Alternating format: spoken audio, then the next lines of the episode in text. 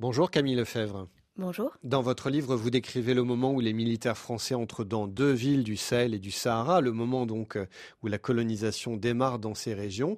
Et l'une des forces de votre ouvrage, c'est que vous nous permettez de mieux comprendre comment les autorités politiques locales voient cette arrivée, ce qu'elles en disent à l'époque, le sultanat du Damagaram à Zinder par exemple, ou le sultanat d'Agadez. Oui, donc nous sommes euh, face à deux États euh, qui euh, gèrent d'immenses régions, hein, de près d'un million de kilomètres carrés. Ce sont deux États, deux sultanats musulmans, l'un très ancien, Agadez, et l'un beaucoup plus récent, Zinder, mais qui est en même temps extrêmement puissant commercialement et qui gère un réseau commercial sur plusieurs milliers de kilomètres. Avec ce qu'avait pu faire Djibo Amani ou André Salifou, on avait déjà une bonne connaissance de ces sociétés au XIXe siècle et mon travail a pu s'appuyer sur cette connaissance fine de ces sociétés. On découvre avec vous que l'arrivée des militaires français va donner lieu à des débats au sein des cours des sultans de ces deux entités politiques, ce qui montre bien la complexité finalement de leur fonctionnement. Une des choses formidables que j'ai trouvées euh, pour ce livre, ce sont des documentations euh, en Haoussa euh, qui racontent depuis l'intérieur du palais du sultan comment les lettrés de ce sultanat ont vu l'arrivée des militaires français, comment ils ont pu observer des débats au sein de la cour, mais aussi auprès des populations, lorsque le sultan a demandé à tout le monde, mais qu'allons-nous faire avec l'arrivée de ces militaires français? Est-ce que vous pensez qu'il faut les tuer? Est-ce que vous pensez qu'il faut négocier avec eux? Est-ce que vous pensez qu'il faut les accueillir? Et donc il y a eu une vraie euh, négociation à l'intérieur euh, du palais et dans la ville autour de comment faire avec cette arrivée. On a souvent l'idée, et la colonisation a construit l'idée euh, de pouvoir africain despotique et autoritaire avant la colonisation. C'était une des choses qui permettait de justifier la colonisation. Mais la réalité, c'est qu'on avait des formes de pouvoir extrêmement intéressantes, avec certes des souverains mais qui étaient toujours contrebalancés euh, par des formes de contre-pouvoir, leurs cours, euh, les lettrés, euh, les, figures importantes à l'intérieur de ces sultanats. Et donc, il y avait beaucoup de formes de, de négociation, de discussion au sein des formes politiques qui existaient à ce moment-là. Alors on parle donc de la fin du 19e siècle et du tout début du 20e siècle. L'information à cette époque circule très lentement au travers de lettres et de messagers, mais les chefs politiques de la région communiquent entre eux, ils reçoivent également des rapports d'espions, et ces chefs locaux donc sont parfois mieux informés sur euh, les données géopolitiques régionales et même globales, mieux informés que les colonnes de militaires français qui progressent dans le Sahel. Un élément extrêmement intéressant, c'est de se rendre compte que dans cette région à cette époque, euh, les gens se déplacent énormément dans les caravanes transsahariennes, mais aussi dans toutes les formes de commerce transrégionaux. Euh, les gens vont d'une ville à l'autre pour vendre des, matériaux, des choses qu'ils ont produites, et avec eux circulent les informations euh, depuis Tripoli jusqu'à Kano, et donc on sait beaucoup de choses dans ces cours. Il y a une circulation aussi avec des lettres, des lettres diplomatiques que s'envoient les souverains en arabe et qui leur permettent d'avoir une, assez bonne connaissance du monde dans lequel euh, ils vivent. Et euh, les colonnes, elles qui arrivent, elles n'arrivent pas à obtenir des informations, d'abord parce qu'elles ne parlent pas les langues locales euh, pour la plupart. Elles ont souvent des interprètes, mais ces interprètes, par exemple, ne parlent pas forcément les, les langues les plus véhiculaires, comme le Hausa ou le Kanuri à cette époque-là, parce qu'ils viennent plutôt de l'Ouest. Et donc, euh, euh, ces colonnes, elles sont parfois complètement perdues et elles se rendent compte a posteriori que euh, les souverains qui les ont accueillis savaient parfois plus qu'elles n'en savaient elles-mêmes. Votre travail, Camille Lefebvre, nous permet de mieux comprendre comment se déroule la progression de ces militaires français. Et il faut le dire, on est vraiment très loin de ce que la, propagande coloniale de l'époque a décrit. La mission Voulay-Chanoine, par exemple, va donner lieu à un nombre terrifiant d'exactions contre les populations locales. Lorsque les militaires français arrivent dans la région, ils le font dans ce qu'ils appellent des colonnes ou des expéditions, qui sont parfois appelées même des missions d'exploration, alors qu'elles n'ont en réalité rien à voir avec un intérêt scientifique pour le continent.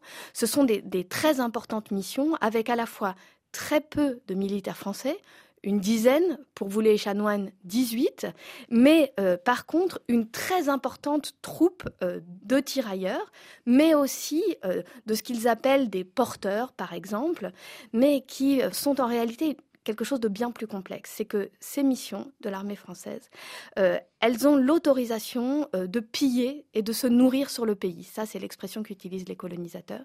C'est-à-dire que comme les tirailleurs sont extrêmement peu payés et qu'on a peur qu'ils s'enfuient, on les autorise eux-mêmes à euh, capturer des esclaves et à piller des villages sur la route. Et c'est ce qui va se passer dans le cadre de la mission Vous les chanoines. Exactement. La mission Voulez Chanoine, c'est euh, des milliers d'hommes en pleine saison sèche dans ce qui est aujourd'hui euh, le sud euh, du Niger.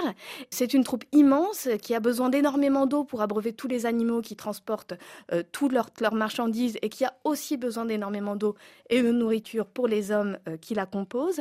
Et les populations n'ont pas les moyens de répondre à ces besoins de la colonne, commencent à s'enfuir, à boucher les puits, à vider les greniers.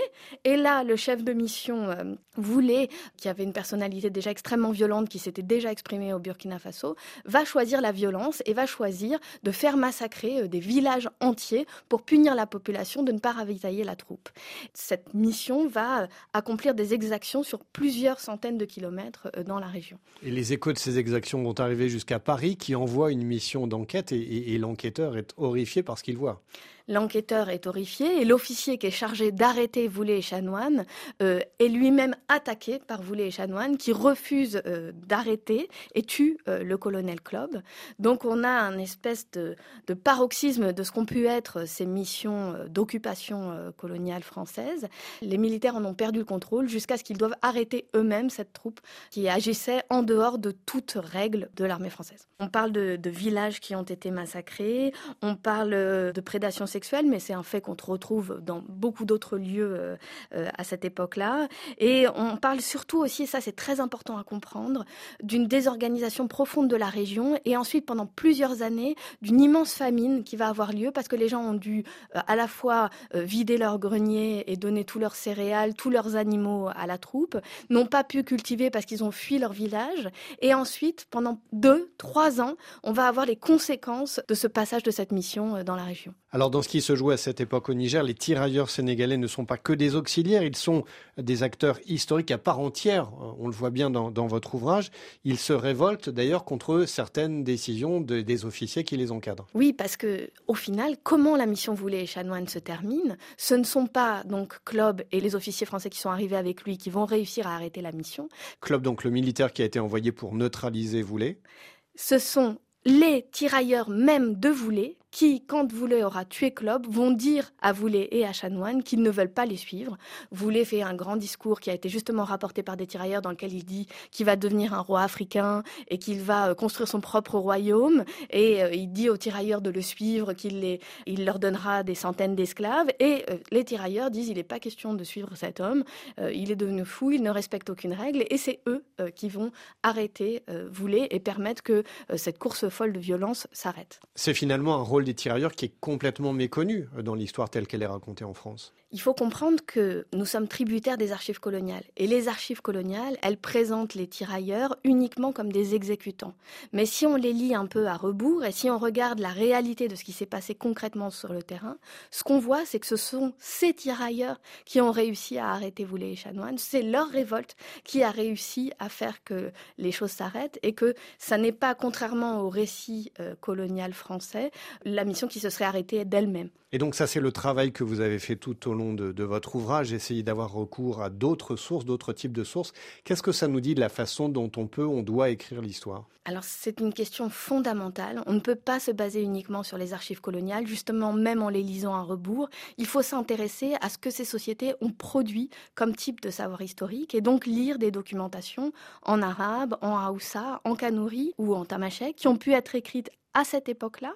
Hein, il faut penser qu'en fait, il y a des dizaines et des dizaines de récits écrits au début du XXe siècle, au moment où les événements se passent, dans lesquels des lettrés, des savants, des pèlerins racontent euh, comment euh, ils ont vu l'armée française arriver, comment ils ont réagi, quelles ont été leurs idées sur cet événement majeur qui est arrivé dans leur région. Cette histoire, Camille Lefebvre, remonte à plus d'un siècle. Pourquoi est-il important de la connaître aujourd'hui? C'est une histoire qui n'est pas si vieille. Il faut penser euh, notamment que euh, le sultan du Damagaram dont il est question dans le livre est le grand-père du sultan actuel. Il faut penser aussi que euh, certains des officiers français qui sont évoqués dans le livre ont des petits-enfants ou des petits-neveux qui sont aujourd'hui des militaires en position dans ces espaces-là. Nous avons toujours des liens importants avec ces régions du Sahara et du Sahel, et qui sont toujours tissées, tramées par ce qui s'est passé il y a plus d'un siècle. Et si nous arrivons euh, de part et d'autre à mieux parler ou à plus parler peut-être de ces moments douloureux, nous arriverons à construire un jour de nouvelles relations. Camille Lefebvre, merci. Merci à vous.